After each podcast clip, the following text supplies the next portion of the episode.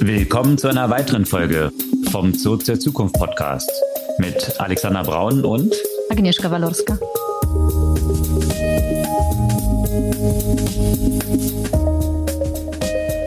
Was gab's Neues letzte Woche? Ja, eine ganze Menge von Themen. Unter anderem war in der vergangenen Woche die Consumer Electronics Show, auf der wir, auf der wir nicht waren, aber äh, trotzdem natürlich eine Meinung haben wo ein paar Sachen vorgestellt wurden, die auch so demonstrierten, was die Gedanken bezüglich AI First Devices dann noch sind und was ein Smartphone ablösen konnte. Hier unter anderem das Rabbit R1 hat da ziemlich Schlagzeilen gemacht. Und ein großes Unternehmen, was eigentlich dort gar nicht anwesend war, hat eigentlich die News dort dominiert und zwar Apple weil jetzt das Release Date der Vision Pro draußen ist und äh, ja, das hat eigentlich den ganzen Lärm der anderen gestohlen wiederum. Ja, und äh, ich habe ja mich ja weit aus dem Fenster gelehnt bei unseren Vorhersagen für dieses Jahr, dass äh, nämlich Microsoft Apple als wertvollstes Unternehmen übertreffen wird. Und das ist jetzt gerade auch passiert. Sehr schnell eingetroffen. Und das hat natürlich sehr stark auch mit diesen Themen AI zu tun. Und da gibt es jetzt Ermittlungen aus der EU bezüglich des Investments in OpenAI, ob das mit Wettbewerbsrecht so okay ist. Und apropos OpenAI, sie haben jetzt den längst angekündigten App Store quasi für GPTs rausgebracht. Und äh, das ist aber natürlich nicht die einzige News aus dem AI-Bereich. Was ich äh, auch interessant fand, ist die Zusammenarbeit von Getty und äh, Nvidia, um generative Stockfotos rauszubringen. Hm. Weiter bei den quasi AI-Themen eine AI-basierte News-App, Artifact, die sich in der letzten Zeit zum eine Lieblings-App entwickelt hat. Die wird leider auch wieder geschlossen. Was da so dahinter steht, das diskutieren wir auch gleich. Und geschlossen im Kontext von AI werden auch eine ganze Reihe von Jobs, also Layoffs war wieder ein großes Thema vergangene Woche. Von Duolingo über Google, über Apple bis hin zu Amazon, Humane auch, also eine ganze Reihe von Sachen, zum Teil getrieben auch durch AI. Und auch City. Und auch City, genau.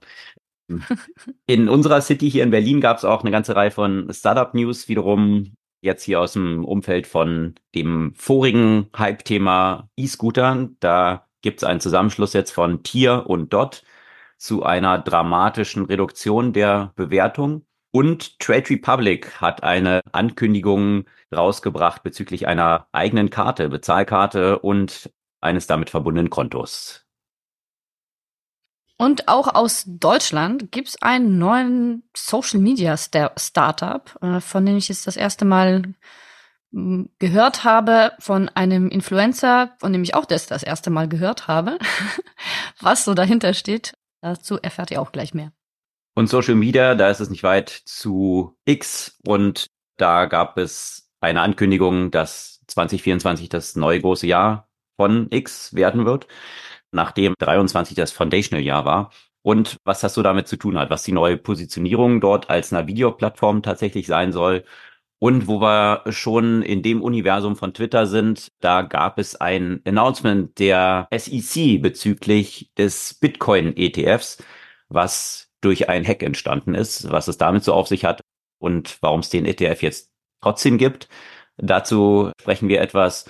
Und natürlich, wo wir dann schon in dem Bereich sind, auch zu Elon ein paar Updates und ja, was dann so die US-Aufsichtsbehörden dort in Reaktion zu dem Wall Street Journal Artikel vergangener Woche zu tun gedenken. Ansonsten gab es noch interessante oder kuriose News rund um den Einsatz von Generative AI bei der Generierung von Produkten auf Amazon oder auch eben auf Twitter slash X Generierung von Fake-Accounts, die dort aufgepoppt sind. Und als kleine Randnotiz hier auch an in dem Universum Elon, der kriegt aktuell auch ziemlich Druck, was auch Autos angeht. Hier ist er jetzt weltweit hin BYD zurückgefallen mit den meistverkauften Elektroautos und auch Xiaomi hat die Welt überrascht mit einem eigenen Fahrzeug. Ja, das das Spektrum der Themen heute. Ihr könnt unseren Podcast gerne abonnieren, einfach auf den Folgen-Button klicken und dann haltet ihr die neueste Folge jeden Dienstag ganz früh am Morgen automatisch in eurem Podcast-Player.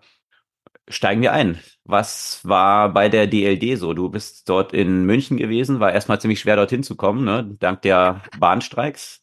Ja, das stimmt. Das, äh, da durfte ich äh, die Vorzüge des Flixbusses äh, genießen. Äh, wie soll ich das sagen? Kein Wi-Fi und keine Toilette bei einer fast acht Stunden Fahrt. Dafür pünktliches Ankommen. Dafür, dafür ein pünktliches Ankommen allerdings, ja. Ja, Nachteile seine Vor- und Nachteile. ja, also ich weiß schon, warum ich Busfahren hasse. Aber immerhin gab der die Möglichkeit, dahin zu kommen. Ich glaube, viele sind ja eben äh, nicht dahin gekommen. Lustigerweise war ja auch der Flixbus-Gründer auch äh, einer der Vortragenden bei der DLD. Okay. Passenderweise. Ich fand, also es ist im deutschen Vergleich oder auch im europäischen Vergleich eigentlich schon immer inhaltlich eine sehr gute Konferenz. Ich glaube, dieses Jahr gab es jetzt nicht so die super spektakulären Größen, die es sonst in den vergangenen Jahren gab. Ne? Also es war ja auch schon mal Sam Altman der, da, es war schon Mark Zuckerberg da, es waren schon alle möglichen Gründer aus der Valley da. Das war jetzt dieses Jahr nicht so stark vertreten, würde ich sagen. Ich muss aber auch sagen, äh, ich hatte da äh, hauptsächlich viele Termine und konnte mich da jetzt auch nicht so vertiefen in die, in die einzelnen Themen. Natürlich war Gen AI ein großes Thema, wie auch sonst, äh, nicht sehr überraschend. Lustigerweise, das war ja, äh, vor einem Jahr war ich ja auch da. Da war ja gerade vor kurzem ChatGPT rausgekommen. Das war natürlich eine sehr, sehr große Aufregung und ein sehr großes Thema. Das, der Bereich ist jetzt so ein bisschen gereift und es wurde in mehreren Dimensionen natürlich äh, auch besprochen. Aber vergangene Woche war ja nicht nur die DLD, sondern die weltweit viel mehr kommentierte CES, also die Consumer Electronic Show, die früher auch mal ja, der Ort war, wo alles, was Rang und Namen hat, die neuen Produkte vorgestellt hat. Mittlerweile hat sich das eher so etabliert, dass die großen hm, Tech-Unternehmen wie Apple, Microsoft, wie Google und so weiter und so fort ja die CES nicht mehr so wirklich als Bühne brauchen, sondern stellen fest, dass sie eigentlich die Journalistinnen und Journalisten eher zu sich nach Hause quasi einladen und ein mhm. eigenes Event machen. Und die CES hat sich so für mich so ein bisschen äh, in den letzten Jahren und dieses Jahr auch wieder so angefühlt wie Kickstarter in Konferenzform, wo alle möglichen kuriosen neuen hm. Produkte von allen möglichen Startups halt vorgestellt. Also nicht mehr so die Big Player, weil die selbst die Journalisten und das Medienecho auf sich vereinen können, auf ihren eigenen Konferenzen, Exakt. sondern eigentlich so Leftover von denen, die jetzt noch nicht genug Reichweite haben oder große Unternehmen auch, da war ja auch so ein, eine interessante Sache, die da zum Beispiel von Samsung vorgestellt wurde, so ein, so ein kleiner Roboter für zu Hause, der da rumfährt. Also mhm. Samsung ist ja natürlich auch ein riesiges Unternehmen, aber ja, hat jetzt natürlich nicht so diese Ausstrahlwirkung, wie es jetzt nee. ein Microsoft mittlerweile mit den ganzen AI-Topics, ein Apple sowieso oder auch OpenAI hat, die natürlich auch so ihre eigene Developer-Konferenzen jetzt haben und dort wesentlich mehr Aufmerksamkeit bekommen als jetzt zu so einem gemischt waren, Event quasi dann hinzugehen, ja. gefühlt. Also Nvidia hat da ja zwar auch irgendwelche neuen Chips irgendwie vorgestellt und so, aber das ist jetzt auch nicht so was, also es ist ja super wichtig, aber erhitzt ja auch nicht so die Gemüter, wenn es um ein äh, großes Publikum geht, ja. Hm. Und also ich fand da eine Sache sehr witzig, äh, tatsächlich. Also abgesehen davon, dass natürlich alles irgendwas mit AI haben muss, egal ob das das tut oder nicht. Aber ein Produkt, das ich mir tatsächlich vielleicht sogar kaufen würde, also nicht mir, sondern meinem Mann vielmehr. Ein Kissen, das Schnarchen automatisch erkennt und dann äh, sich so aufbläht, dass der Kopf in der richtigen Position ist, dass das Schnarchen aufhört. Dann muss ich nicht mehr treten. Ja. Ich dachte, das war so äh, imitiert so Schallwellen, die das dann auscanceln sozusagen, so ein Real, Real World äh, Noise Cancelling.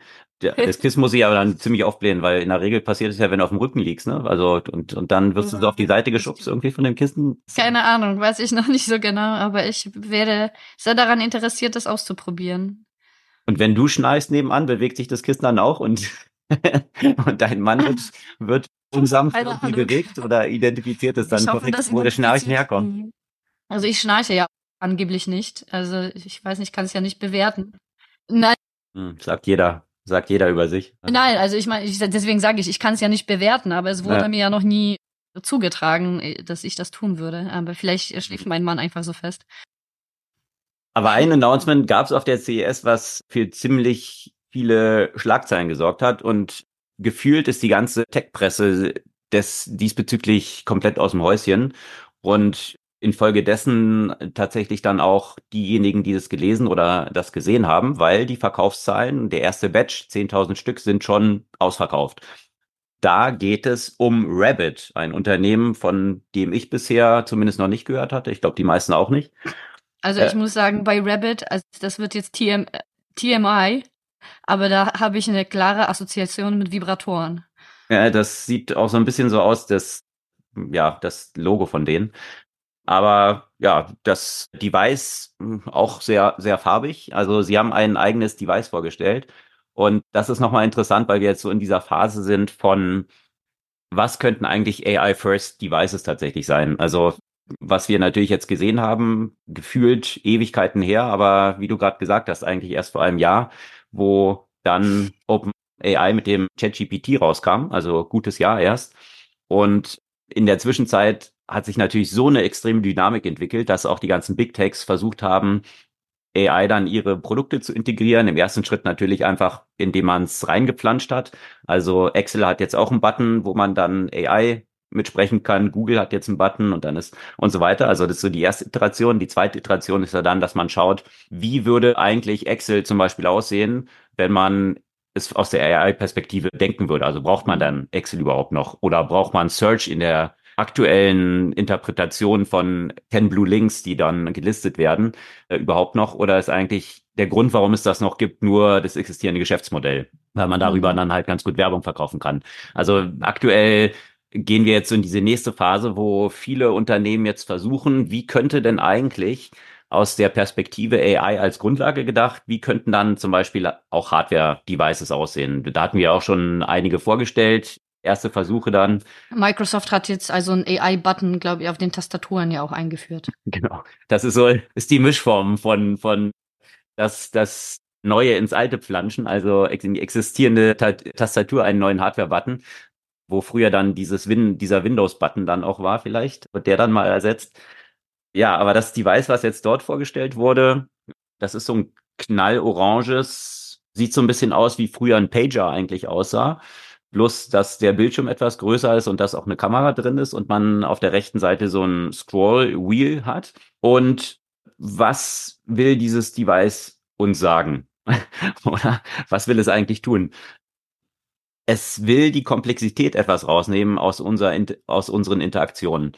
Und zwar ist es wie natürlich die meisten AI-Devices jetzt dann so stimmgesteuert, also voice-basiert. Ich kann mit der Stimme, mit diesem Device interagieren und Nur mit der Stimme oder kann ich auch schreiben? schreiben nicht, aber du hast so ein, so ein Screen, auf dem du dann auch äh, mit Touch und mit dem, dem Achso, ja, Scrollrad, was du meine dort ich. hast. Ja, genau. ja, genau. Okay. Ja. Und du kannst zudem, was, was es auch noch machen will, ist halt nicht nur diese Interaktion voice-basiert dann machen, sondern eben auch eigentlich der Middle Layer zwischen Apps und Websites werden. Also sprich, du musst nicht mehr direkt mit irgendwelchen Apps interagieren, also sprich Uber, wenn du dir jetzt ein Taxi rufen willst oder deinen Pizzaladen um die Ecke, sondern dieses Device will diese Interaktion für dich übernehmen. Also du sagst halt nur noch deine Intention, ich will jetzt zum Flughafen, ich brauche ein Uber und dann bestätigt es dir gleich das Uber entsprechend, das dich dann dorthin bringen kann. Also diese zusätzliche Komplexität, ich muss jetzt eine separate App aufrufen, ich muss eine separate Webseite aufrufen, um dann diese Buchung vorzunehmen. Das will dieses Device dann alles für dich übernehmen mit einer entsprechenden Language. Das wollte Alexa auch schon, ne? Ja, und Das wollte. Alexa eigentlich auch schon und das ist nicht so ein großer Unterschied wie gefühlt. Plus auf der anderen Seite, was ich mich natürlich frage, je nachdem wie tief diese Interaktionen sind, ähm, wie, also wenn es weiter geht als jetzt Alexa, wo du sehr, sehr klar zuordnebare Befehle hast, so ruf mir ein Uber und so weiter und nicht ich will zum Flughafen, dann muss ich schon sehr viel Vertrauen in so ein Device haben, da, dass es die Buchung dann tatsächlich in meinem Sinne vornimmt, wenn es irgendwelche Interaktionen für mich übernimmt, die im Zweifel ja auch irgendwas mit Zahlungsverkehr zu tun haben. Ja, und das ist auch genau der Grund, du hast all diese Punkte jetzt gerade erwähnt, die für mich der Grund sind, dass das Ding ein Rohrkrepierer sein wird. Das ist meine Prognose. Du, das ist eines dieses Thema der Voice-Interaktion. Aus der User Experience Perspektive ist natürlich die eigene Sprache zu verwenden die natürlichste Form der Interaktion. Es ist aber in ganz vielen Fällen nicht die effektivste und effizienteste. Also das war ja auch das ganze Thema. Alexa hat ja auch dieses Thema versucht zu pushen, Voice Commerce oder Conversational Commerce, was auch ein totaler Rohrkrepierer war. Das kann sich ja jeder mal überlegen, wie man Shopping machen würde. Bei Zalando zum Beispiel rote Schuhe das dann voice-basiert irgendwie zu machen, ja. Also dann kriegst du halt. Ich bin mal gespannt, was es an ankommt. Äh, genau, dann hast du da irgendwie so eine Liste von irgendwie 100 möglichen Schuhen und das soll dir das Device jetzt vorlesen, welche das sind und darüber willst du es auswählen. Also ich glaube, es ist für jeden sofort ersichtlich, dass eine Interaktion mit Bildern und Screens in Kombination vielleicht dann mit Voice die ideale Interaktion sein kann, aber sicherlich nicht einfach nur Voice. Und deswegen ist natürlich Voice Commerce auch absolut Flatline gewesen und nichts daraus geworden. Und das sehe ich auch als ein zentrales Problem und das hat man direkt auch in der Demonstration von, von dem CEO hier gesehen. Der hat so ein Beispiel gebracht, ja, bestell mir eine Pizza. So, und dann hat er gleich dazu gesagt, the usual is fine for me. Und the usual war dann einfach, oder the most popular choice is fine with me damit eigentlich schon zu umgehen, die Komplexität, die eigentlich dahinter besteht, wenn ich eine Selektion jetzt von Toppings machen möchte oder so. Und ich meine, wie groß ist denn der Use Case, dass ich einfach nur was bestellen will, wo the most popular choice für mich die beste Wahl ist? Also da würde ich große Fragezeichen hintermachen und noch deutlicher wurde es dann, da ging es darum, jetzt einen Trip nach London zu buchen, also eine Reise mit ein paar Kindern und ich will ein Hotel und es soll Wi-Fi haben. Also da ist ja sehr viel Komplexität in, in solchen Reisebuchungen drin. Und das Interessante war, man hat in jedem Schritt am Anfang, als er so mit Stimme diese Eingabe gemacht hat, großen Detail dann auch den Screen gesehen und wie das Device dann arbeitet. Und plötzlich, als es dann um den eigentlich komplexen Teil ging, also um die Präsentation der möglichen Reiseoptionen und was man dort alles mit dem Flug und dem Hotel und so weiter hätte dann darstellen können, da sah man den Screen dann plötzlich nicht mehr und der Präsentations, also der, der, der CEO hat dann einfach nur noch hier, hier are my choices, confirm, confirm, confirm. So. Das war dann das, der, der Gesamtteil dieser Reisebuchung. Was natürlich komplett unrealistisch ist. Also, bei so einer komplexen Interaktion, die auch im menschlichen Austausch über mehrere Iterationen geht, ja, also auch selbst im Reisebüro, dann kriegt man ein paar Sachen vorgeschlagen, dann sagt man, ja, ich, das Hotel sollte doch eher lieber dort zentraler gelegen sein oder gibt es hier für die Kinder jetzt dann auch irgendwie Spielräume und so weiter. Also so viel, so viel Sachen. Und ja, plus gerade bei sowas wie Hotel, da will ich eigentlich schon Bilder sehen, ne? Ja, absolut. Also vielleicht kannst du die Bilder auch noch am Screen dort anzeigen, da ist ja so ein kleiner Screen drauf. Das hat man natürlich dann gar nicht gesehen. Aber ich fand es eben schon bezeichnend, dass so dieses Device ins Zentrum gestellt wurde, als die total unkomplexen Sachen, also einfach eine Voice-Eingabe gemacht wurde. Und das eigentlich Interessante der Interaktion, wo dann die Komplexität auftritt von unterschiedlichen Optionen, das war dann komplett versteckt und ja, also von daher eine komplett unglaubwürdige Demo, muss ich sagen. Ich weiß nicht, warum da sämtliche Tech-Journalisten dem auf den Leim gegangen sind und irgendwie das total cool finden. Ich glaube, weil da wirklich diese Suche nach einem neuen iPhone einfach sich breit macht. Ne? Man muss ja auch sagen, das Pin von Humane, das Ding wurde ja noch lange nicht gelauncht und hat für so eine Aufmerksamkeit gesorgt. Hat dann auf einem Paris Fashion Week äh, präsentiert, ist immer noch nicht erhältlich und und vorher schon die ersten Mitarbeiter. Äh, genau, entlässt jetzt signifikante Teile der Belegschaft. Also wundert wundern tut mich das ja nicht, weil wenn man sich ja anschaut, in welche Richtung sich Smartphone entwickelt haben, da hast du seit, weiß nicht, fünf Jahren mindestens keine signifikante Weiterentwicklung mehr. Okay, die Kamera ist immer besser und Pipapo und da gibt's ja auch irgendwelche, die man jetzt äh, zuklappen kann, keine Ahnung. Mhm. Aber ansonsten, was ist so bei Smartphones passiert und jetzt gerade mit der Generative AI ist natürlich schon die Frage, ist Smartphone jetzt das richtige, der richtige Träger und die Suche nach dem neuen Träger macht sich halt breit. Ja, und sei es Brillen, sei es irgendwelche lustigen Star Trek-mäßigen Geräte wie, wie das AI-Pin und jetzt hier dieser Rabbit.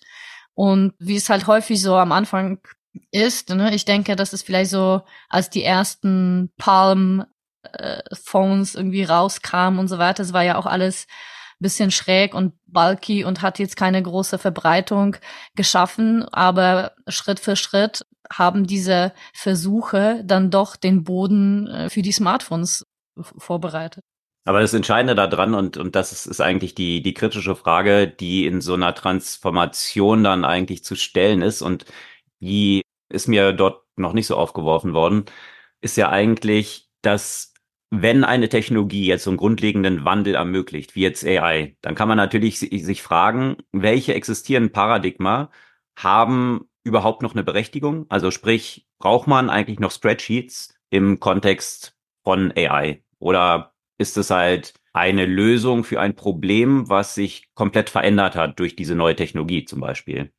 Oder gibt es halt auch Paradigma, wie jetzt eine Interaktion, also ob das voice-basiert ist, was eine Effizienz von Interaktion ist, wo das Neue nicht dazu führt, dass sich grundsätzliche Habits komplett verändern werden, wo es Paradigma gibt, die auch einen Bestand haben. Aber das ist gerade wiederum das Faszinierende natürlich in so einer Transformationsphase, in der wir jetzt stehen, dass all diese Dinge plötzlich wieder auf den Prüfstand gestellt werden. Also was das Smartphone mit dem iPhone eigentlich geworden ist. Davor gab es ja auch ein riesiges Spektrum von möglichen Telefonen. Man hatte ein Flipphone, man hatte von Nokia diesen Communicator, man hatte so ein ovales, also es gab ja dort ein, ein breites Spektrum von Angeboten, wie ein Telefon aussehen konnte. Und dann kam das iPhone und plötzlich hat man ein dominantes Design gehabt und heute sehen eigentlich alle Smartphones gleich aus. Also mit ab, abgesehen jetzt so einer kleinen Iteration, wie du beschrieben hast, dass man jetzt irgendwie ein Screen auch noch klicken kann und whatever solche Sachen. Aber so ein dominantes Design hat sich halt rausgebildet. Und jetzt sind wir wiederum in einer Phase, wo alles wieder auf den Prüfstand gestellt wird und plötzlich eben von so einem AI-Pin bis zum Rabbit, bis zum Humane oder so ein Pendeln, was, was Aufnahmen macht und transkribiert. Also ganz viele neue Formfaktoren plötzlich auskommen. Und äh, das finde ich natürlich gleichzeitig natürlich wieder spannend. Also kann man sagen, Rabbit I don't see it, aber ist trotzdem ja ein interessanter Versuch, hier kreativ zu werden und mal zu schauen, in welche Richtung es so gehen könnte und was auch alles damit in Frage gestellt wird, weil das würde ja auch grundsätzlich so die ganze Struktur von Apps, von Websites und dem Web dahinter, wie es jetzt existiert, auch wiederum in Frage stellen.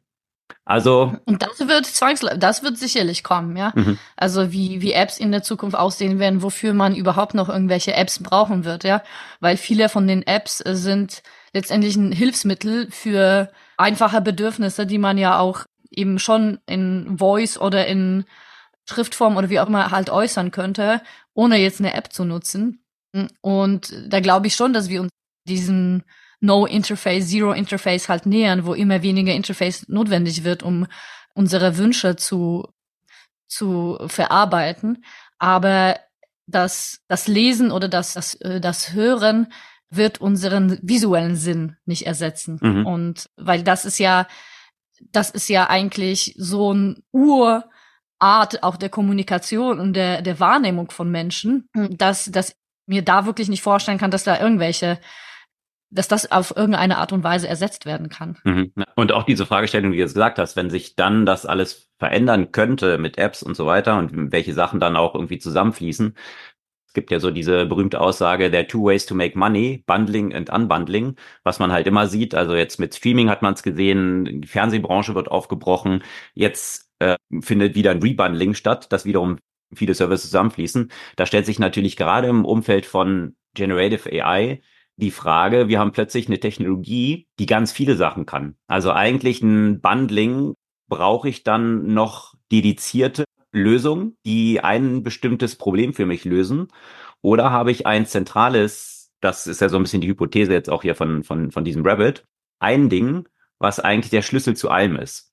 Und ich brauche nicht mehr dedizierte Apps, sondern das passiert alles irgendwie im Hintergrund. Oder für die Orientierung der User braucht es dann doch noch eine Spezialisierung. Das Tool tut das oder es ist halt ein generelles Tool über alles hinweg.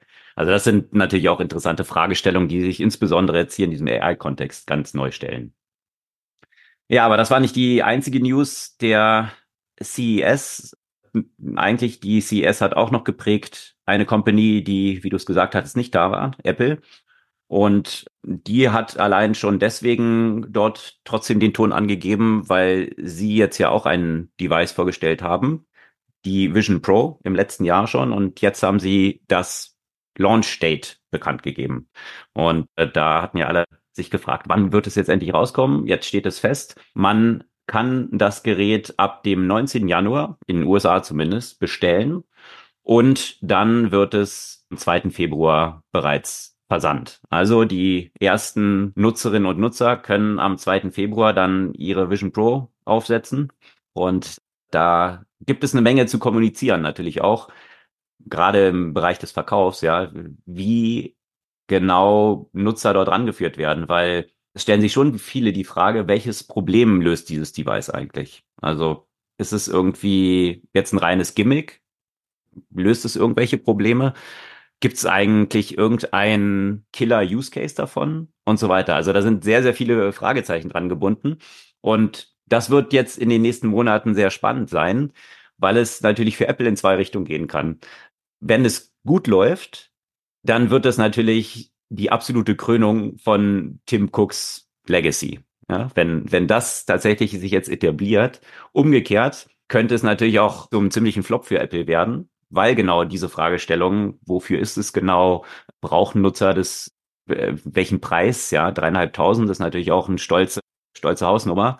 Also, wie erfolgreich kann es werden? Der ganze Sales-Prozess, da sind jetzt auch Sachen geleakt, soll im, im Laden eine halbe Stunde gehen, ja, wie mögliche User da rangeführt werden. Ja, man muss es erstmal im Kopf richtig aufsetzen, da muss man schauen, ist es mit der Brille, wenn man Brillenträger ist, dort richtig eingestellt und so weiter. Also da gibt's äh, schon sehr, sehr viel, was erklärungsbedürftig ist rund um dieses Device auch. Also ganz entgegen dem üblichen Apple Paradigma, ne? Genau. Wo du ja quasi das Gerät auspackst und sofort nutzen kannst. Alles ist super seamless. Und hier brauchst du sowas Erklärungsbedürftiges, mhm. ja.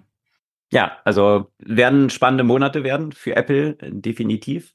Und äh, ja, vielleicht wird Apple das schaffen, was Meta bisher noch nicht geschafft hat, so ein Headset wirklich sexy zu machen und irgendwie nach und nach in die Massenmarkt zu bringen. Also natürlich werden die Preise dann auch nach und nach runterkommen. Das ist klar. Dreieinhalbtausend ist halt für die, für die First Mover und Apple-Jünger und diejenigen, die als erstes immer die Hände auf solchen Devices dann haben müssen. Mal schauen, wie sich das entwickelt. Das wird tatsächlich ein spannendes Jahr für Apple auf ganz vielen Ebenen. Das hat man natürlich beim iPhone damals ja auch diskutiert, äh, wer für so ein Phone so viel Geld zahlen wird. Allerdings hm. war das ja trotzdem noch eine andere Dimension, ne? Hm, von, Die, von Kosten. Ja, eine andere Dimension von Kosten und irgendwie waren auch meiner Meinung nach die zu lösenden Probleme ein bisschen konkreter. Ja. Also, dass mhm. ich jetzt auf dem Telefon das Internet, äh, den Zugang zum Internet habe und E-Mails empfangen kann und so, was bisher dann so den Blackberries vorbehalten war. Und also da, da gab's oder halt auch der Musikplayer, also die, diese mhm. diese drei Devices, die die er ja damals so in seiner Präsentation Steve Jobs so schön gemerged hat, ja, ein Internetbrowser, eine mhm. Kamera und war es eine Kamera? Ja, ich glaube eine Kamera und der Musikplayer. Und das alles in einem Device. Nee, Telefon. In, ja, genau, Telefon, natürlich. Telefon, ja. Äh, Telefon ist jetzt schon so die. Jetzt genau, nutzt man gar nicht genau. mehr so als Telefon, aber Kamera war damals gar nicht so de, das Thema. Aber man ja. ja niemand mehr an. Also das ist sowas, äh, wo, womit man erstmal fünf Messages schreibt, bevor man zum Hörer greift. Also eine der unpopulärsten Apps, die Telefon-App dem iPhone geworden. Aber ja, das Telefon, der Internetbrowser und der Musikplayer, das gemerged in, in ein Device. Also das waren ja sehr, drei sehr zentrale und populäre Use-Szenarien schon. Das ist hier noch ein bisschen weiter weg, eben bei dem mhm. Vision Pro. Mal schauen, wie sich das so entwickelt. Aber Apple hat natürlich auch noch eine ganze Reihe anderer Sachen sind dort durchgesickert. AI-Pläne für 2024. Hier gibt's natürlich äh, bisher ziemlich viel Schweigen von Apple zu diesem Thema AI, wo sämtliche anderen Big Techs in die Bresche gesprungen sind und das für sich vereinnahmt haben, um ihren Börsenkurs auch anzufeuern. Da können wir gleich auch dazu kommen. Hier ist jetzt durchgesickert, dass Apple auf der nächsten WWDC, die im Juni stattfindet, eine ganze Reihe von Announcements machen will, rund um AI-Enabling des Betriebssystems, bessere Playlisten für Apple Music, ja, big, big deal. Siri, da soll es eine komplette Überarbeitung geben. Da hat man natürlich schon drauf gewartet, weil das Siri und Alexa ja gefühlt so in, in der Steinzeit von den ersten, äh, ersten Iterationen feststeckte und natürlich mit Generative AI und Large Language Models hier ganz andere Sachen möglich sind. Das soll dort vorgestellt werden. Code Completion, genau. Also das sind eben lauter so Sachen, die man jetzt auch auf Apples Seite hier nachzieht, die Microsoft natürlich schon abbildet. Microsoft interessanterweise hat ja auch so einen Agent gehabt, Cortana, da hört man auch gar nichts mehr von. Das haben sie lieber ganz in der Versenkung verschwinden lassen und einfach direkt ersetzt durch Copilot jetzt auch mit einer dedizierten App.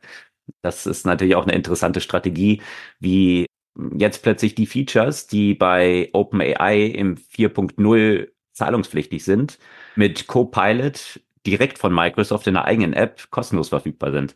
Also das ist schon interessante Konstellationen, die sich hier so abzeichnen hat aber sich gar nicht nachteilig auf die Nutzerzahlen oder die Entwicklung der Nutzerzahlen offensichtlich bei OpenAI für 4.0 ausgewirkt. Das eine kleine Side Note.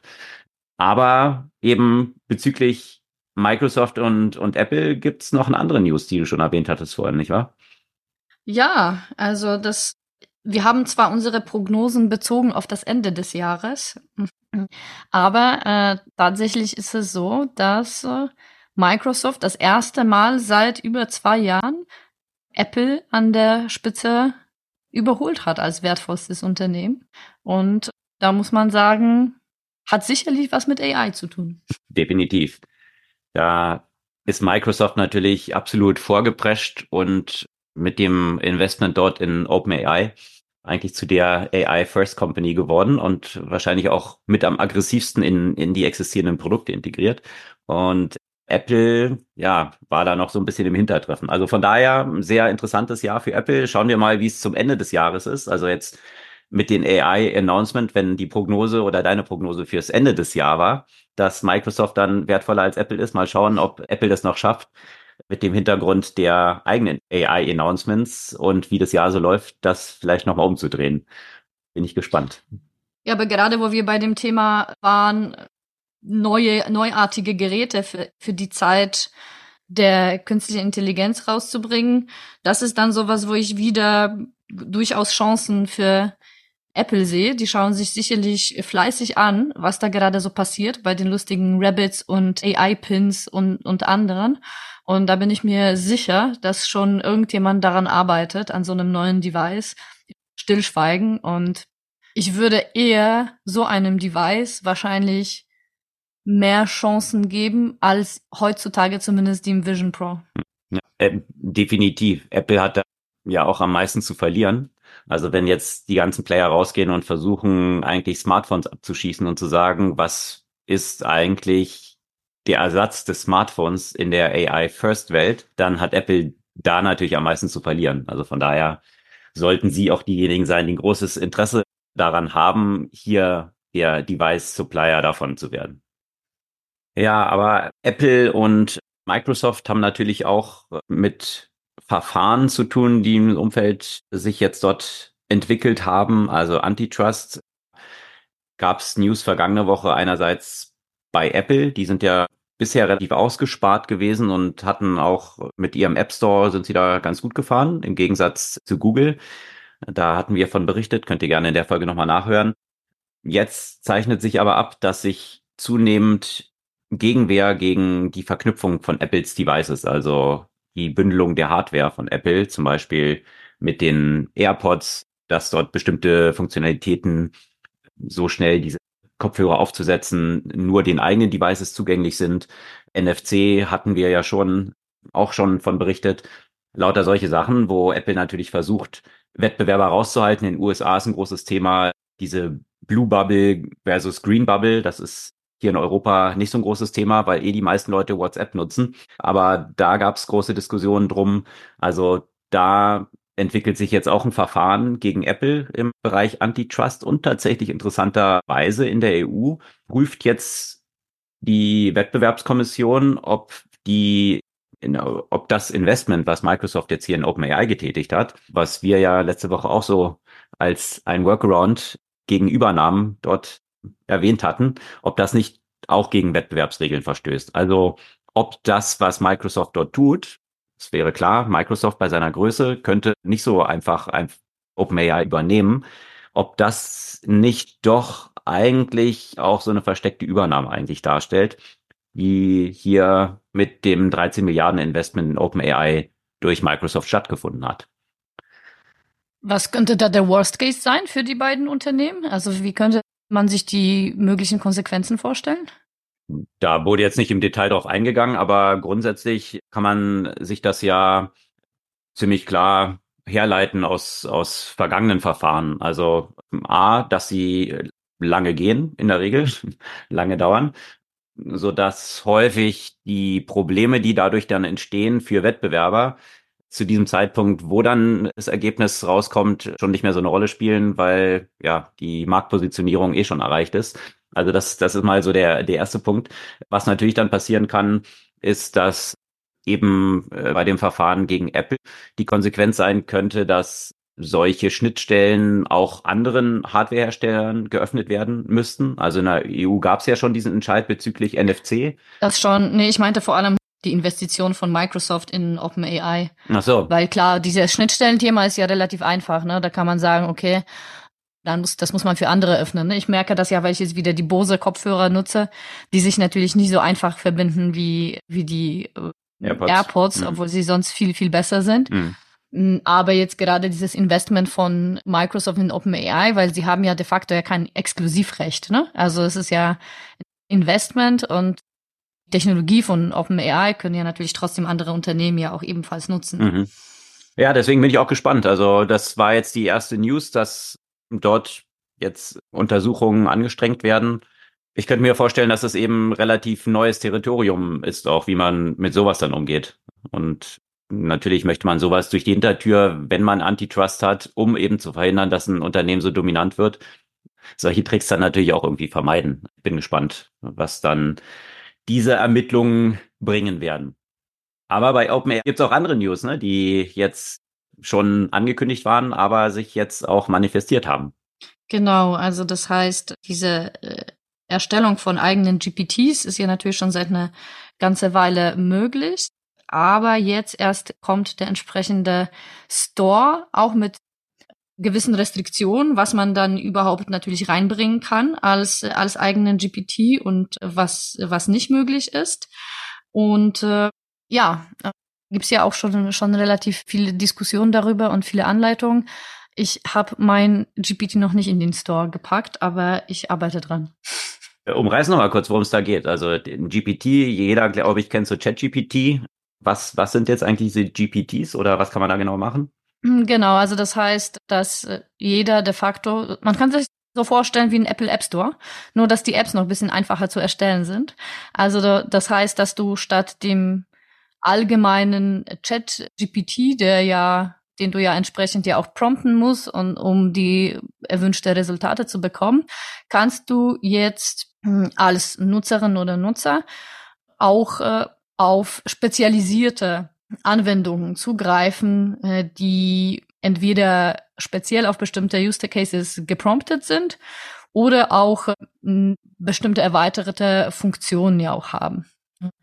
Das heißt, ich habe zum Beispiel ein GPT gebaut. Also erstens, ich habe für mich eine ganze Menge GPTs gebaut, die, die mir meine, meine Arbeit einfach erleichtern, die ich einfach nur für mich nutze. Also zum Beispiel für die Podcast-Vorbereitung oder für alles, Kontenerstellung, was mit meiner Firma zu tun hat oder oder oder und äh, ansonsten ein GPT, der mit einer entsprechenden zusätzlichen Knowledge Base erweitert ist. Also das heißt, Ich kann diesem GPT zusätzliche spezielle Dokumente zum Beispiel zur Verfügung stellen, auf dessen Basis äh, dieses Tool Antworten geben soll. Das habe ich jetzt in dem Bereich Accounting zum Beispiel gemacht, um eben bestimmte Fragen in diesem Kontext zu beantworten. Also sprich, es basiert also, im Hintergrund auf diesem ganzen, was OpenAI mit dem Large Language Models ja zur Verfügung stellt. Also damit genau. wird die Konversation ermöglicht, aber dann spezialisiert für bestimmten Use Cases auch noch mit ganz spezifischen Fokus jetzt in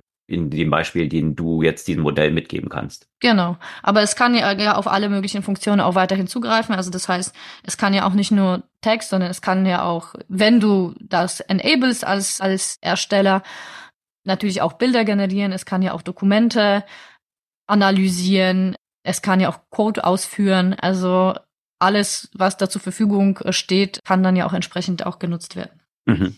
Okay. Ja, das ist natürlich ein großer Move. Also gerade App Store, das hat ja tatsächlich dann auch zur Zementierung der Macht von Apple mit dem Smartphone, mit dem iPhone dann ja. eigentlich auch geführt, dass dann plötzlich dediziert von der Kreativität von endlos vielen Entwicklerinnen und Entwicklern dort profitiert werden konnte, weil Anfang, das war ja auch gar nicht, interessanterweise gar nicht die Intention von Steve Jobs, der wollte ja eigentlich gar nicht den App Store. Hm.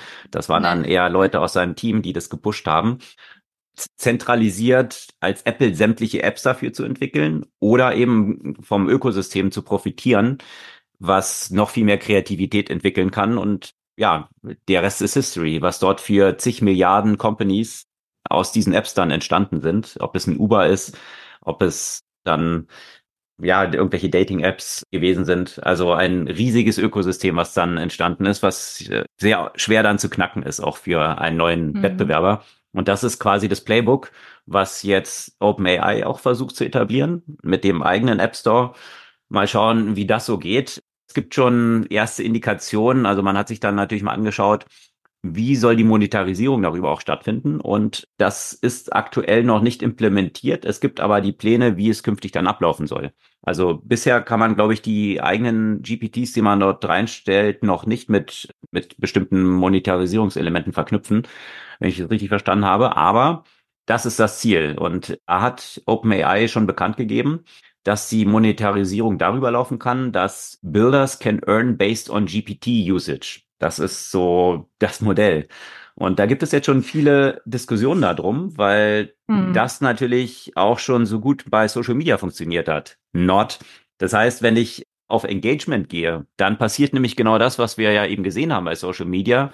Was kriegt am meisten Engagement? Das sind halt lauter Sachen, die so, äh, ja, äh, die möglichst starke Reaktionen bei Nutzern auslösen. Also extreme Inhalte. Und ob das jetzt im Social Media dann eben Hassthemen gewesen sind oder die Trollfarmen, die möglichst viel Likes bekommen und so weiter.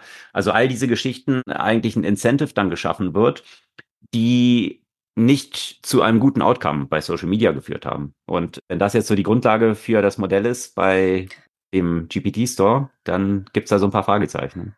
Ja, plus, also Attention heißt eben nicht immer Mehrwert und welche Zahlungsbereitschaft würde für bestimmte Tools zum Beispiel existieren in, in spezialisierten Bereichen, wo es nicht unbedingt eine millionenfache Nutzung geben muss, ja, sondern einfach sehr spezialisierte Nutzung, um ein, ein, ein, bestimmten, ein bestimmtes Problem zu erfüllen. Ne? Also ich denke jetzt hier in meinem Kontext jetzt an das Thema äh, Buchhaltung zum Beispiel oder auch viele andere Themen, die du jetzt nicht ständig jeden Tag exorbitant nutzt, wie jetzt vielleicht irgendwelche Companions, die in Richtung Dating oder sowas gehen, aber die konkrete Probleme halt lösen. Und du hast ja auch bei Apps ja ganz unterschiedliche Monetarisierungsmodelle und zahlst ja nicht nur basierend auf der Nutzung, sondern basierend auf den Mehrwert, äh, den das für dich bringt. Deswegen glaube ich, musst du dann schon irgendwann mal so eine Differenzierung haben, die nicht nur rein auf, auf Usage halt basiert. Mhm. Plus, das ist so bisschen, ja, hm, wie soll ich sagen, da muss ich mich ja auch wirklich als Nutzer verlasse ich mich da komplett quasi auf, auf OpenAI, dass sie mir diese entsprechende Ausschüttung geben oder als Creator, nicht als Nutzer, als Creator. und habe nicht die Möglichkeit, das selbst zu steuern und zu monetarisieren.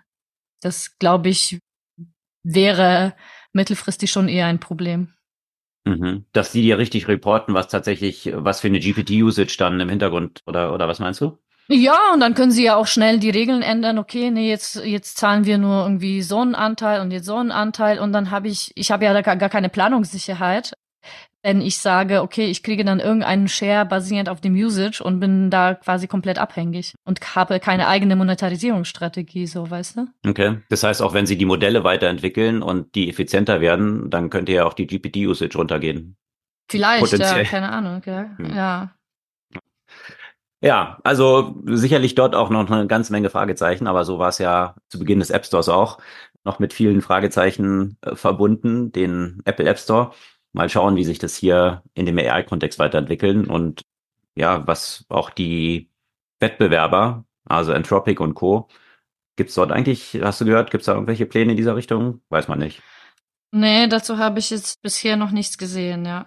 Das wird ja eh noch ein spannendes Thema sein, ob Anthropic so etwas wie OpenAI von Microsoft vereinnahmt wurde, so ein bisschen von Amazon vereinnahmt wird, das dort landen könnte. Also Amazon hat ja zumindest eine ganze Menge dort investiert und natürlich auch realisiert, dass das ein zentrales Thema ist.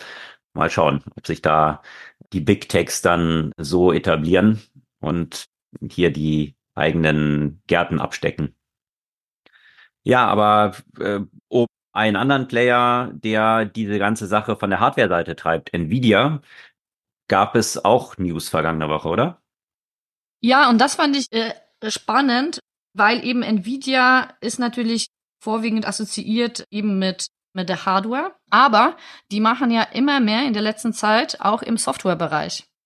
Und äh, ich habe ja, glaube ich, schon entweder in den Vorhersagen oder irgendwann mal Anfang oder Ende des Jahres darüber berichtet, wie sie ja auch in dem Bereich äh, der Medikamentenforschung reingegangen sind mit, mit Roche, dass sie dort auch Software für die generative Entwicklung von Medikamenten zur Verfügung stellen.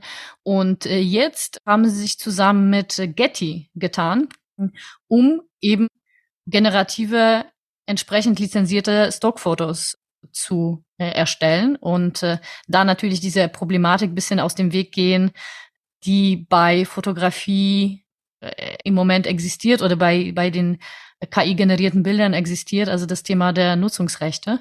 Das hätte man, wenn man rein auf dem Getty-Material trainiert, äh, natürlich nicht das Problem. Und ja, das finde ich, finde ich durchaus interessant, dass, dass da direkt eine Zusammenarbeit von Nvidia und Getty und nicht von OpenAI oder Midjourney oder dass die selbst was entwickeln, also sondern dass das direkt quasi bei Nvidia äh, eingesetzt ist. Und da sieht man, dass Nvidia natürlich ihre Einflussbereich jenseits von der Chip-Erstellung auch erweitert und äh, über die entsprechende Software auch reingehen möchte in die Businesses. Und wie muss man sich das vorstellen? Also was ist dann der Teil der Partnerschaft, dass, dass die die Trainingsdaten dahinter eben lizenzierte Bilder von Getty sind. Genau. Und dann und, Künstler äh, oder oder wie genau ist das? Was ist dann Teil der Partnerschaft? Also das sind Lizenz, also die, dass die Modelle, die Modelle kommen ja entsprechend von Nvidia. Die haben ja auch so einen Bereich, wo sie sowas eben auch zur Verfügung stellen. Oh, also so eine ganze Cloud Cloud Suite. Und die, äh, also als Trainingsdaten werden eben die die Getty Bilder ja genutzt und um neue KI-generierte Stockfotos wiederum zu erstellen, so dass Nutzerinnen und Nutzer von oder Kunden und Kundinnen und Kunden von Getty sich dann ja sicher auch neue Bilder generieren können, hm.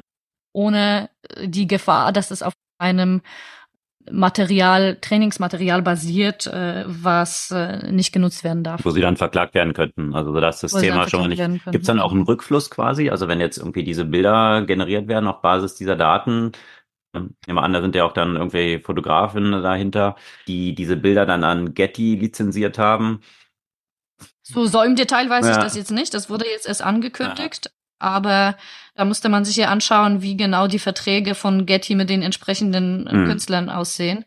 Aber ich nehme an, dass sie sich da eine ganze Menge rausgenommen haben, was, was die Lizenzrechte angeht. Von daher Also wenn Ja, dann Rückfluss nur sein. stärker die Monetarisierung auf den Seiten von Getty liegt, nicht so stark Ja, bei den, wahrscheinlich. weil das ist ja auch dann immer diese Fragestellung, die jetzt ja auch aktuell diskutiert wird in diesem Verfahren der New York Times gegen OpenAI, inwiefern diese Trainingsdaten, die dann dort reinfließen, also was der Anteil dieser Trainingsdaten an einem Mhm. bestimmten Produkt, was dann daraus entsteht wiederum, was ja dadurch nur auf diesen Trainingsdaten natürlich ermöglicht ist, aber ja nicht eins zu eins, in den meisten Fällen zumindest, nicht eins zu eins das wiedergibt, was in den Trainingsdaten wiederum drin war. Also das sind ja noch komplexe Themen, die noch so hinterstecken.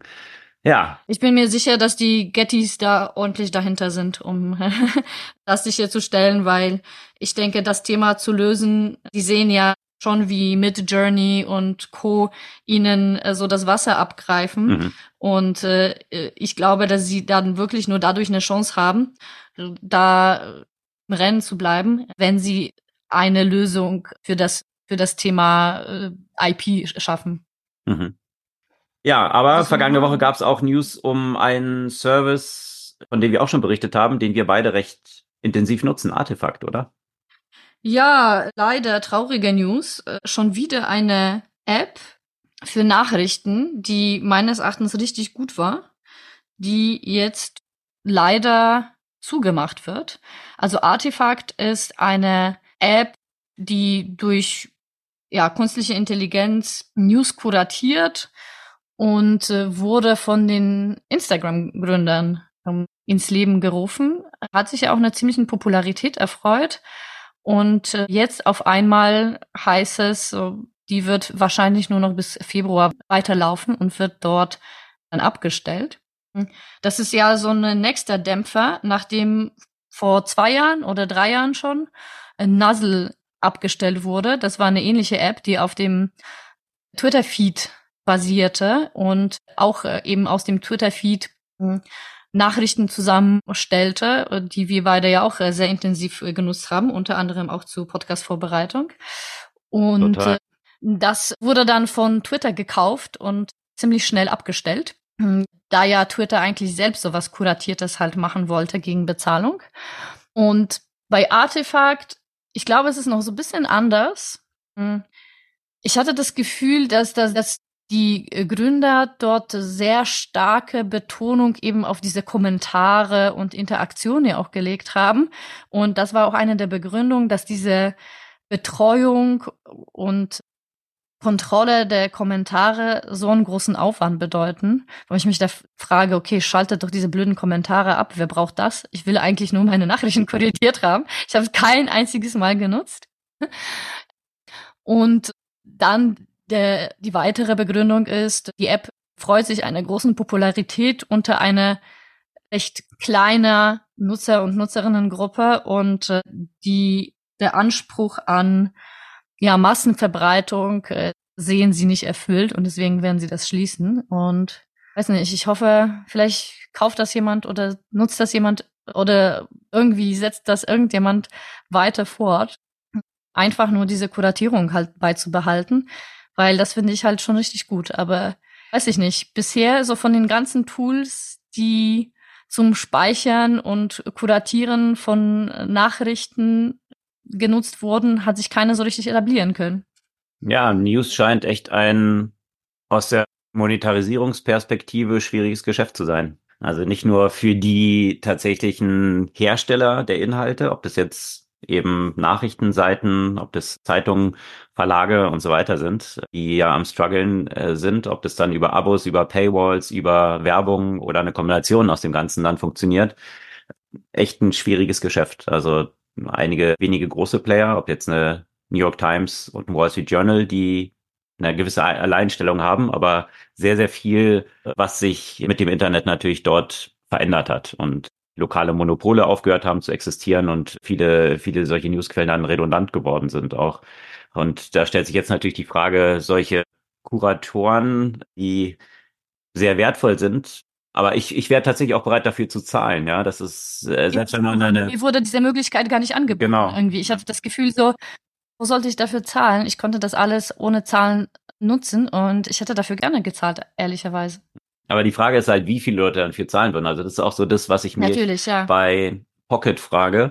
Pocket ist ja eine App zum, zum Bookmarken von Artikeln, die sicherlich eine der populärsten Bookmarking-Apps ist. Da zahlt man ja eine ganze Menge. Ich zahle da, ich glaube, 60 Dollar im Jahr. Und mhm. gefühlt passiert da in der Regel nur ein Rückschritt in der Entwicklung. Also ja. ich habe häufig das Gefühl. Vor allem Search ist furchtbar. Und ich meine, warum nutzt, also Search ist so eine, so eine zentrale Sache eigentlich bei so einer App, bei so einer Bookmarking-App, wo du die Sachen dann wieder finden willst, ne? Ich habe noch nie so einen schlechten Search ja. gesehen wie bei Pocket. Also die, die, wenn man dort eine Suche macht, dann werden sämtliche Sachen angezeigt, nur nicht Artikel, wo dieser Begriff drin vorkommt. Also ich, ich frage mich auch, das ist so, da könnte man auch würfeln einfach, ja. Und da, ja, ich, absolut. Ich verstehe nicht, wie das funktioniert. Ja, aber das, das ist schon seit langem so, dass ich das Gefühl habe, dass dort die Entwicklung nicht so wirklich weitergeht. Und für mich ist es nur erklärlich dadurch, dass anscheinend vielleicht nicht genug Leute existieren, die diese Zahlungsbereitschaft haben. Also mhm. anders ist es für mich irgendwie nicht so erklärlich. Ja. Leider ist es wahrscheinlich so, ja. Wir sind ja. da offenbar eine ausste aussterbende Spezies. Und weswegen unser Podcast auch zig Millionen Hörer hat. Das wir müssen mehr in Massenmarkt gehen. Wir müssen mehr in Massenmarkt gehen. Ja. ja. Wir machen den aber erstmal noch weiter. zu den Gründern von Instagram, die die jetzt das abschalten. Ja, äh, schade. Mal schauen, was ich dann weiter finde. Da muss ich wieder zurück zu Tech Meme gehen. Das auch noch ganz gut so funktionierte Kuratierung von in, interessanten Artikeln, aber das ist natürlich auch so ein bestimmtes Segment wiederum nur von Artikeln, die mhm. dann so hochgespielt werden. Ja, also echt schade.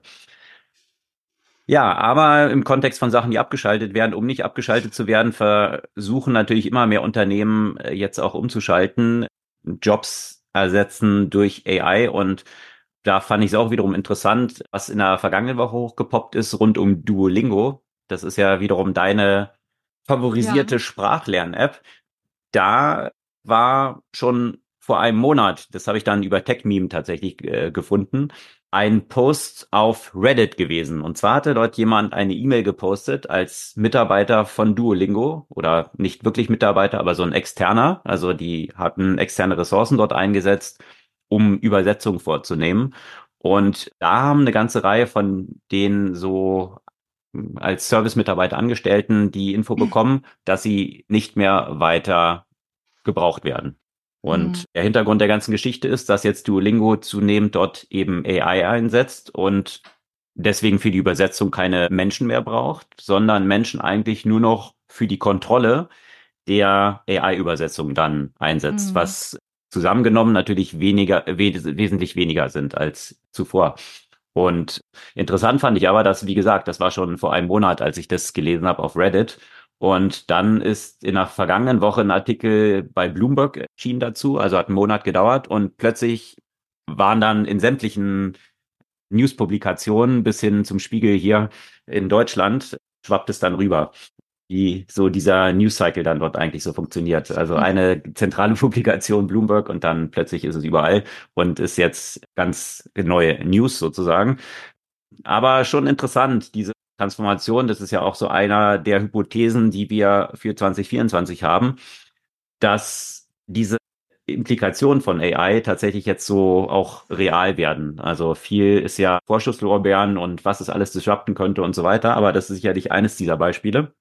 Und da war Duolingo nicht das einzige Unternehmen. Von Google gab es auch Announcements, dass sie hier ja eine ganze Reihe in diesem Ad-Sales auch automatisieren wollen. Also hier das Team massiv reduziert wird, aber auch in dem Bereich der, des Google Assistants, also was so das Alexa von Google ist quasi, hier natürlich auch kräftig umgebaut wird, nachvollziehbar, ja, weil sich dort im AI-Kontext natürlich eine Menge getan wird, getan hat bei Apple Dito. Hier wird das Siri-Team, äh, was bisher in San Diego sitzt, die haben recht kurzfristig Bescheid bekommen, dass sie künftig in Austin sitzen werden. Und sie können sich jetzt überlegen, ob sie dorthin wollen oder nicht. Und das sehr kurzfristig. Also man munkelt auch, dass eigentlich das Ziel ist, hier einen Großteil dieses Teams eigentlich loszuwerden. Siri wird natürlich dort auch kräftig umgekrempelt. Dito bei Amazon, Amazon Announcements Überraschung, hier auch viele im Alexa-Team betroffen. Also alle diese überholten AI-Agents von Google Assistant über Siri, über Alexa, hier natürlich eigentlich ein ganz neuer Tech-Stack jetzt benötigt wird, an dem fleißig gearbeitet wird und dementsprechend das Alte so ein bisschen als Altlast jetzt losgelassen wird. Also dort auch eine ganze Menge Cost-Cutting, aber mehreren Bereichen dabei Amazon, wo umgestellt wird, auch stark getrieben durch AI.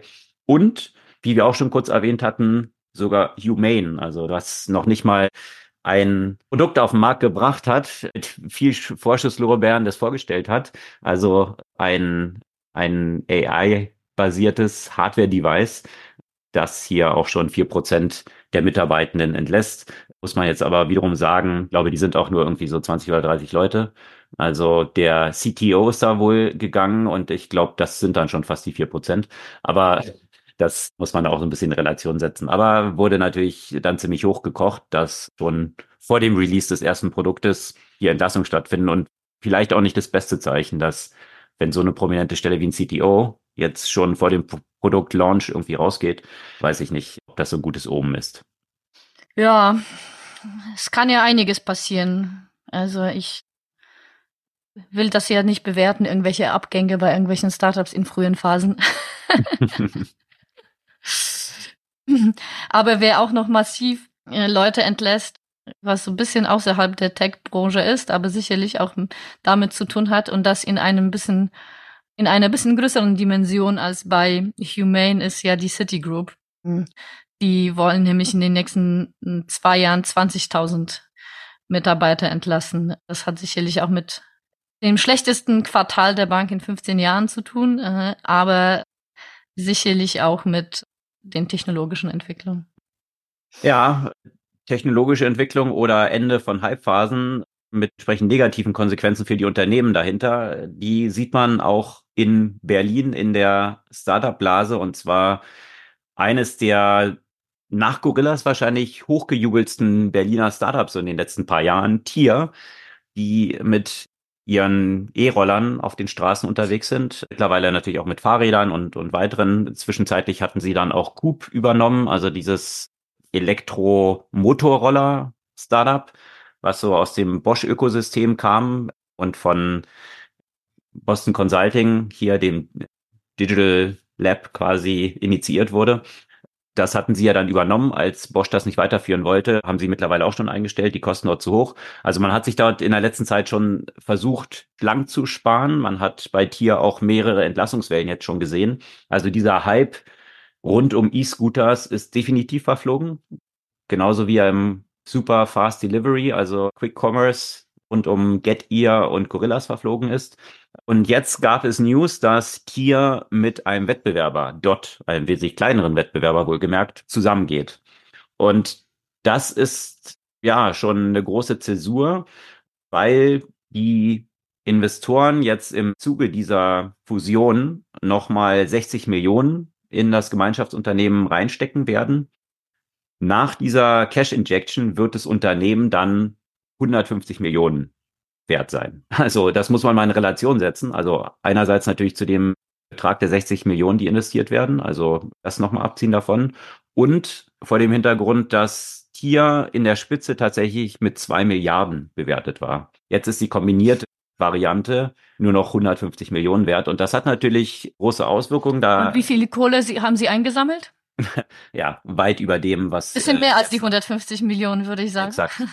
Und das sind natürlich dann auch so diese tiefgreifenden Konsequenzen. Ich meine, man hat ja viel jetzt darüber diskutiert, auch ESOPs und dem ganzen Thema, wie ESOPs dann steuerlich behandelt werden sollten und eine Novelle, die, die jetzt hier vom Startup-Verband natürlich auch durchgefochten wurde.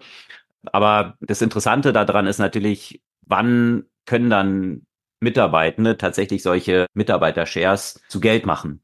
Und das findet in der Regel natürlich nicht in solchen Secondary Events statt. Und wenn man den Berichten so glauben kann, ich konnte es jetzt nicht widerlegen, aber habe auch keinen Anlass daran, die, äh, daran zu zweifeln, dass natürlich hier bei Tier auch eine ganze Reihe von Secondaries stattgefunden haben. Das heißt, eben bei solchen Bewertungsrunden, wo das Unternehmen mit zwei Milliarden bewertet war, haben meistens Gründerinnen und Gründer dann die Möglichkeit, auch ein bisschen Geld vom Tisch zu nehmen. Also sprich, wenn jetzt zum Beispiel bei einer Bewertung von zwei Milliarden, 200 Millionen von Investoren dort reinfließen, könnten die Gründer sagen, ja, vielleicht wollen wir aber 20 Millionen dieses Investments als Cash-out haben. Also wir verkaufen einen Teil unserer Anteile dann an die Investoren. Es fließen dann nicht die ganzen 200 Millionen als Investment in das Unternehmen, sondern eben nur 180 Millionen und 20 Millionen gehen dann raus an die Gründerinnen und Gründer. Also das ist so ein Modell. Das Ziel ist damit natürlich für Gründerinnen und Gründer auch so eine Absicherung zu schaffen, damit sie sich wirklich aufs Unternehmen konzentrieren können und nicht irgendwie jetzt noch Stress haben, wie kommen sie im privaten Umfeld, wie können sie ihr Leben dort finanzieren. Und äh, ein weiteres Argument ist auch, die dabei zu halten und nicht jetzt das erstbeste Übernahmeoffer akzeptieren zu müssen, weil sie eigentlich schon einen ganz guten Cash-out haben und deswegen vielleicht das ganze Thema noch größer machen können. Man kann natürlich auch umgekehrt sagen, wenn das Unternehmen dann jetzt nicht so gut läuft und ich schon ein paar Millionen ausgecasht habe, dann könnte es ja auch wiederum umgekehrt sein, dass ich nicht so einen großen Incentive habe, überhaupt noch für das Unternehmen zu arbeiten. Aber das, das ist so die Dynamik dort drin. Aber das Problem ist natürlich, jetzt bei so einem eingebrochenen Kurs, häufig werden Mitarbeitende ja auch incentiviert, für solche Startups zu arbeiten, dass gesagt wird, okay, dein Gehalt ist nicht so groß, aber dafür kriegst du hier so ein, so ein Stock-Option-Programm. Also eben Employee Stock Option, diese ESOPs. Und schau mal an, äh, der Strike Price von deinen Options ist zum Beispiel eine Milliarde. Zuletzt sind wir ja aber bei zwei Milliarden bewertet. Also hast du ja hier wahrscheinlich noch mal ein paar Millionen vielleicht, die dann, wenn es so weiter wächst, für dich dort rauskommen könnten. Und wenn das Ding jetzt natürlich nur noch 150 Millionen wert ist, dann ist man natürlich weit davon entfernt, irgendeinen Wert noch in diesen Stock Options zu haben. Und das ist dann häufig die Konsequenz bei solchen Stories. Genau. Aus Berlin gibt es ja aber noch so ein paar andere kurze News, oder? Also unter anderem von Trade Republic. Genau, die sind ein bisschen positiver und Trade Republic hat eine große Anzahl von Nutzern jetzt bekannt gegeben. Vier Millionen tatsächlich Kunden haben sie jetzt. Also äh, man hatte jetzt ja schon länger keine offiziellen Zahlen mehr gehört. Und sie haben auch bekannt gegeben, dass sie neue Produkte lancieren und zwar eine eigene Karte, so eine verspiegelte Bezahlkarte. Debitcard ist das. Und die hat auch noch interessante Funktionalitäten, so dass man ein Prozent Cashback bekommt. Also dort heißt es dann quasi, wie nennt es, irgendwie so Investback oder so. Auf jeden Fall ein Prozent von den Umsätzen kann man in ein ETF seiner Wahl fließen lassen. Und zusätzlich kann man auch solche Aufrundengeschichten machen. Also man bezahlt im Laden, kostet irgendwie 3,85 und dann wird automatisch der Differenzbetrag aufgerundet auf zwei Euro und das fließt dann auch in den gewählten ETF zum Beispiel rein. Also damit Leute zu incentivieren, ETFs auf, anzusparen und für die eigene Altersvorsorge zu sorgen.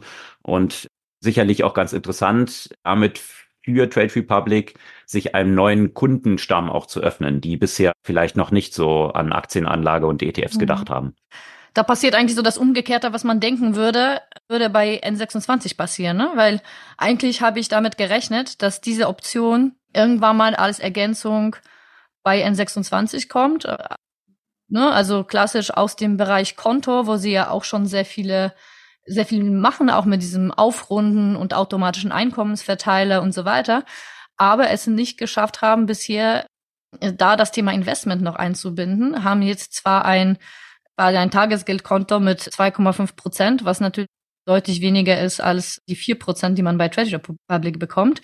Und insgesamt ist da nicht so viel passiert, so dass ne, man hat sich eigentlich früher gedacht, vielleicht wird irgendwann mal N26 Trade Republic vielleicht übernehmen und so ein gemeinsames Angebot zu schaffen.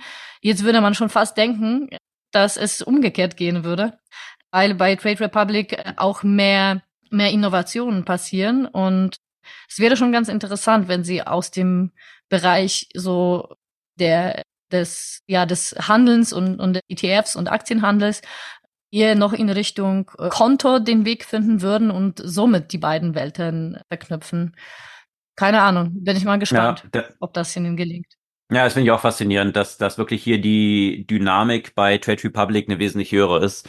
Ich habe das Gefühl, bei N26 seit zwei Jahren oder noch länger ist irgendwie so ein Stagnieren. Man hat versucht, verschiedene Märkte ähm, zu öffnen, halt geografische Märkte, was nicht so gut geklappt hat. Und auf Produktseite, ja, ist auch so eine gewisse Stasis irgendwie so erreicht schon eine Weile. Da ist die Dynamik auf Seiten von Trade Republic höher und sie haben jetzt ja auch damit verbunden, dass sie diese Sachen jetzt anbieten können, ja auch eine Vollbanklizenz mhm. bekommen. Also von daher gehen sie definitiv genau in, in dieses Umfeld, was eigentlich N26 so beackern wollte, rein. Also, und mit besserem Angebot, muss man sagen. Hast du gesagt, vier Prozent Zinsen zum Beispiel und solche innovativen Features auch auf Ja, aber mit der Vollbanklizenz werden ja auch neue Verwaltungskosten dazu kommen. Ich meine, N26 kommt deswegen auch nicht aus dem Knick, weil sie ja die ganze Zeit hm. BaFin bei sich im Haus äh, sitzen hat. Und bei, bei Trade Republic ist dann natürlich ja auch die Frage mit der Vollbanklizenz, ob sie dann die gleichen Probleme mittelfristig bekommen wie die N26, äh, die sie bisher eben nicht hatten. Oder ob sie da more buttoned up sind von Beginn an, was so die KYC und Regulierungsthemen angeht. Bin ich auch gespannt. Ja, aber aus Berlin gab es auch eine andere News vom Be Bereich jetzt Social Media, oder? Ja, ich weiß gar nicht, ob Berlin, auf jeden Fall Deutschland. Äh, ich muss sagen, es war mir alles, alles sehr neu, die ganzen Fakten von dort. Bei, bei TechCrunch ein Artikel über ein neues Social Network Condor, also geschrieben CNDO. Und das soll ein neues Challenge-basiertes Social Network für Creators und Fans. Okay. Viele Buzzwords. Was, was, was soll es sein? Ja, sehr, sehr viele Buzzwords. genau, ja, es ist sehr unklar. Kennst du einen Tim Schecker? Nee. Ein TikToker mit neun Millionen Followers der ist ja der Gründer und ein Mitglied einer deutschen Boyband, Elevator Boys. Habe ich bisher auch noch nie gehört. Elevator ja. Pitch kenne ich, aber. du die? Ja.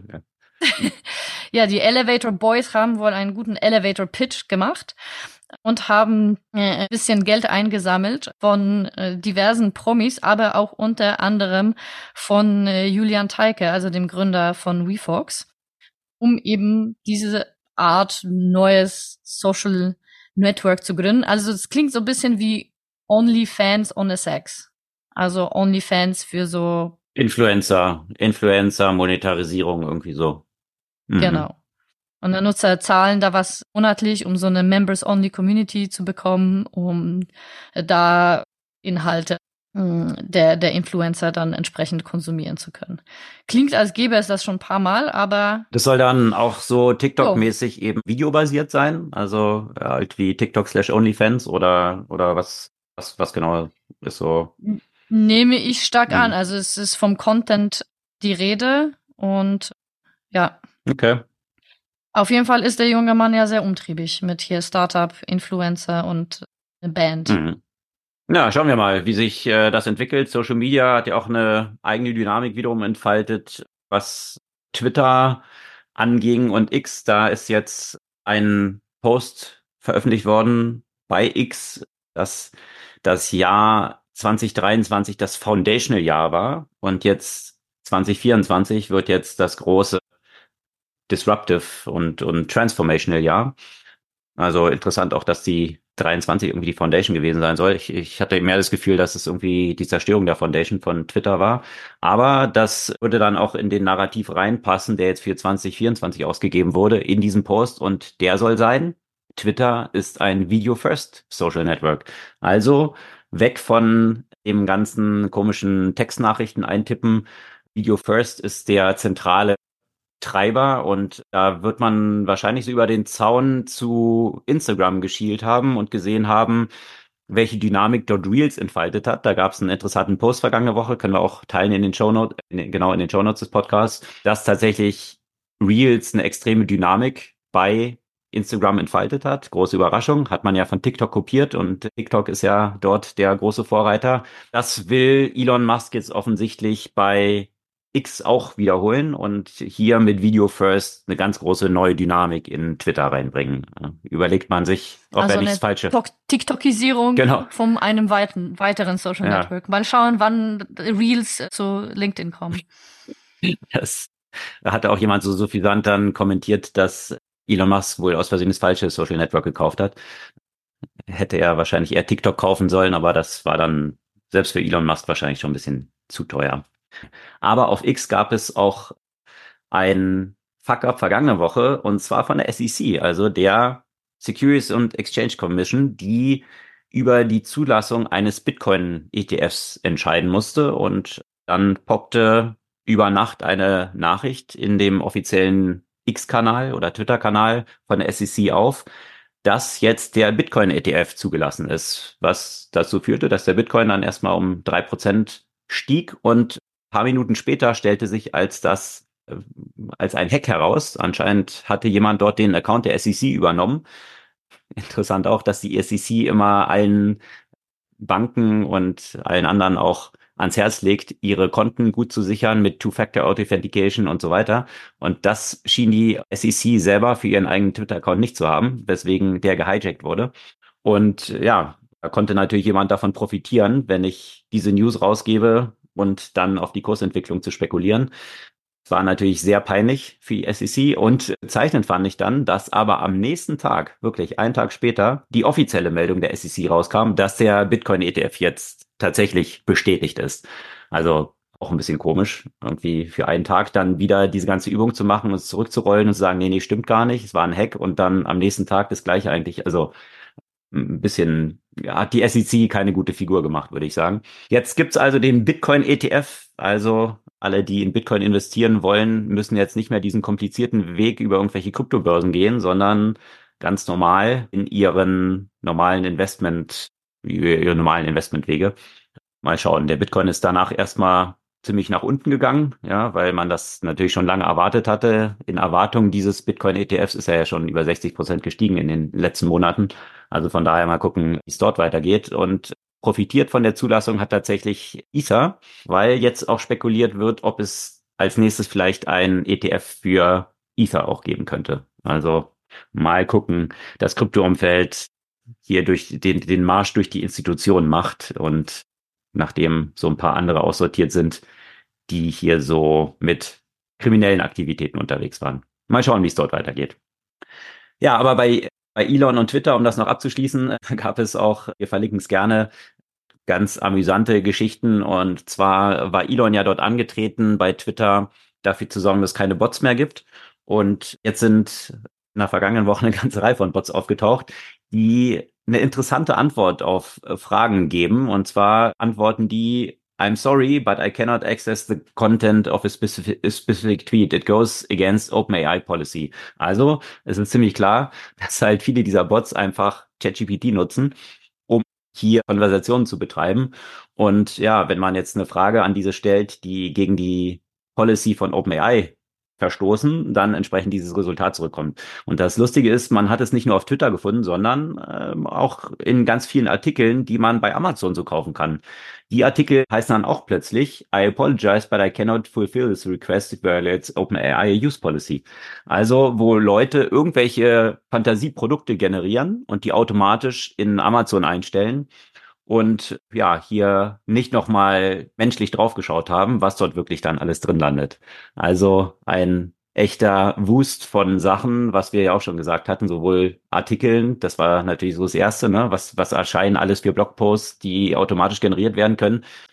Content Wust, aber auch jetzt hier Produkte, die jetzt die Listings bei Amazon verunreinigen und viele Fake- und Bot-Accounts, die auf solchen Plattformen wie X jetzt mhm. entstehen. Ja, das wird ja auch noch mehr kommen. Also diese, falls du irgendwie Screenshots davon hast, äh, ich äh, habe schon so einige kuriose Screenshots aufgenommen, auch von Jobausschreibungen, wo jemand sich offenbar den Text durch ChatGPT generieren lassen hat und vergessen und einfach den gesamt, die gesamte Antwort kopiert hat, wo oben stand, hier ist die Beschreibung für bla bla bla. Also wo du offensichtlich siehst, dass Sachen aus dem ChatGPT rausgekommen sind und Leute vergessen haben, Teile von dieser Antwort, die darauf mhm. hinweisen, rauszukopieren. Das ist eine echte Plage überall. Mhm. Muss man selbst aufpassen. Das hatte man ja auch schon in Amazon, mhm. ja genau, das hat man in Amazon Anzeigen mhm. ja auch mhm. schon äh, gesehen gehabt, wo dann eben genau das, was du beschreibst, dann drunter, wie wertvoll war diese Antwort für dich, dass man vergessen hatte, das rauszulöschen und das dann auch in diesen Artikelbeschreibungen dann auftauchte. Ja, bin ich mal ja. gespannt, dass Leute auch schon solche CVs und Anschreiben mir auch verschickt haben. Ja, aber um den Bogen von Twitter und Elon Musk und den Bogen zur letzten Folge von uns noch abzuschließen, hat das Wall Street Journal ja über den Drogengebrauch von Elon Musk berichtet. Das hat auch eine der Reporterinnen vom Wall Street Journal auch nochmal bestätigt, dass es natürlich extrem tief researched ist, weil ja da sonst Klagen natürlich auch anstehen könnten.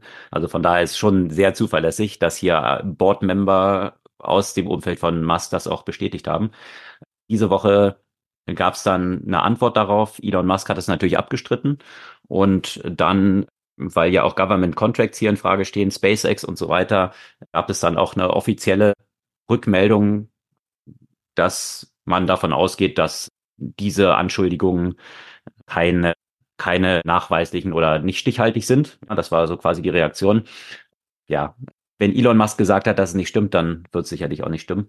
Das ist quasi so das die Quintessenz daraus.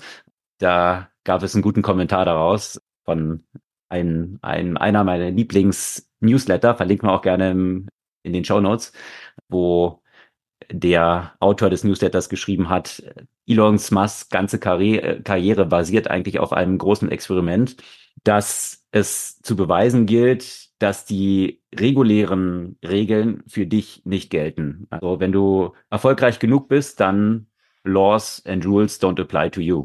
Und das Experiment verläuft ziemlich gut, muss man sagen, weil jeder andere CEO wäre natürlich schon zehnmal gefeuert worden. Und wenn man irgendwie einem Umfeld von irgendwelchen Government Contracts auch nur ein Joint rauchen würde, mal abgesehen davon von Kokain, dann könnte man sich, glaube ich, ganz schnell nach einem anderen Contract umschauen. Aber bei Elon ist das eben nicht der Fall. Ja, das, das die Quintessenz daraus. Mal schauen, wie es dort weitergehen wird. Gibt es eine Buchempfehlung diese Woche? Ja, ein Buch von einem meiner Lieblingsautoren und Podcastern, Tim Harford. Mm, How to Make the World Add Up. 10 Rules for Thinking Differently About Numbers. Finde ich, also Tim Harford hat ja auch einen BBC-Podcast, more or less, in dem er so diverse Statistiken, die veröffentlicht wurden, analysiert und äh, insgesamt beschäftigt er sich damit, ja, mit der Bedeutung der Zahlen und der Statistiken. Und was daran interessant ist, ist so wirklich so paar Tipps, die man sich ganz gut zum Herzen nehmen kann, wenn man bestimmte Statistiken betrachtet. Und eine der wichtigsten ist äh, zu vor allem dann die Statistiken zu hinterfragen, wenn sie eine emotionale Reaktion auslösen. okay. Das heißt, ja, also das heißt, wenn wir äh, Zahlen im, in Themen sehen, die für uns eine besondere Bedeutung haben, ne? Also, wo wir besonders negativ oder auch positiv konnotiert sind, sind wir nicht mehr so gut in der Lage, die Zahlen neutral zu betrachten, sondern verfallen sehr stark in Wunschdenken. Achso, der fehlt ja der eigenen Überzeugung, der, der dann Exakt. gar nicht mehr auf die Fakten dann so schaut. Ja, genau. Und äh, da zeigt er ja auch Beispiele auch von seinem Leben, wie, wie er zeigt, so wie, wie schwer es auch für ihn selbst fällt, wenn er von irgendwelcher Sache überzeugt ist und dann unhinterfragt bestimmte Statistiken zu sehen oder auch was mal auf Twitter zu teilen, weil das die eigene Überzeugung zum Beispiel bestätigt. Um erst dann mhm. kommt man hinterher, um, um zu analysieren, ah, ist es, ist es wirklich, stimmt die Statistik wirklich, worauf basiert sie, wie wurde sie erhoben? Wir sind viel kritischer Statistiken gegenüber, wenn sie unsere Meinung nicht bestätigen. da schauen wir uns die Sache im Zweifel viel, viel genauer an, aber wenn sie unsere Meinung bestätigen, eben nicht. Und hm, da hat diese Emotionalität einfach auch sehr viel damit zu tun. Okay. Aber das ist nur eine der Aussagen. Ich finde, von Tim Harford lohnt sich immer wieder Bücher zu lesen, um einfach immer so eine gewisse Perspektive auf äh, Rationalität, auf Zahlen und so weiter zu bekommen. Also durchaus auch ein sehr zeitgemäßes Buch im Wahljahr in den Absolut. USA, was News und AI und all diese Aspekte, Missinformation dann auch betrifft, definitiv da wahrscheinlich auch ein guter Beitrag, um, ja. Um das zu bereichern. Das ist die Buchempfehlung in dieser Woche, How to Make the World Add Up, 10 Rules for Thinking Differently About Numbers von Tim Harford. Das soll es für diese Woche gewesen sein. Wir freuen uns über euer Feedback und eure Kommentare und gerne auch Bewertungen auf den gängigen Podcast-Plattformen. Das hilft sehr weiter und vor allem auch, wenn ihr jetzt bis hierhin gehört habt, unseren Podcast gerne ein, zwei Freunden von euch schicken, die den auch spannend finden könnten.